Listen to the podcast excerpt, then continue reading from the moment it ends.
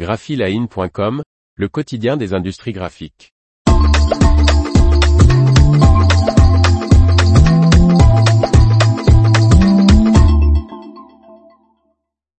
Metsabord, première phase de modernisation de la papeterie USOM terminée. Par Faustine Loison. L'usine suédoise de pâte et papier couvre désormais 80% de ses besoins en électricité.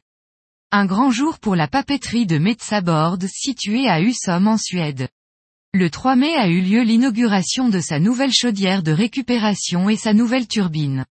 Ces nouvelles machines, qui ont nécessité 380 millions d'euros d'investissement, sont la première étape d'un grand plan de modernisation de l'usine qui produit du carton, FBB, et de la pâte à papier pour boîte pliante, du kraftliner blanc non couché, WKL, et de la pâte chimique blanchie, BKP.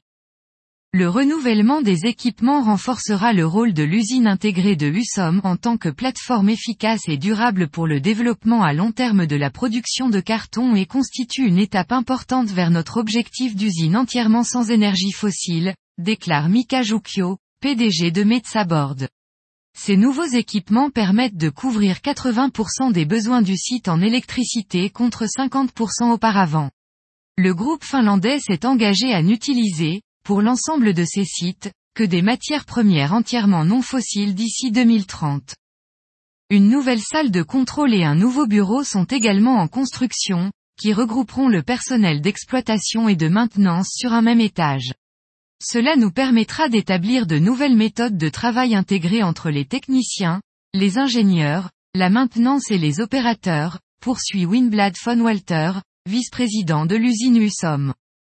Et à l'automne de cette année, un autre projet sera finalisé à l'usine de USOM, la capacité de production annuelle de carton pour boîtes pliantes, FBB, sera augmentée d'environ 200 000 tonnes pour atteindre les 600 000 tonnes, ce qui en fera la machine à carton la plus grande et la plus moderne d'Europe.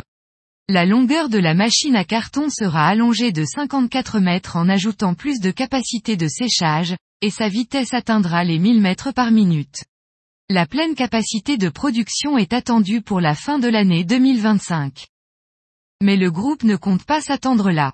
Il prévoit de remplacer les deux lignes de production de fibres actuelles par une nouvelle ligne dans les dix prochaines années. L'information vous a plu? N'oubliez pas de laisser 5 étoiles sur votre logiciel de podcast.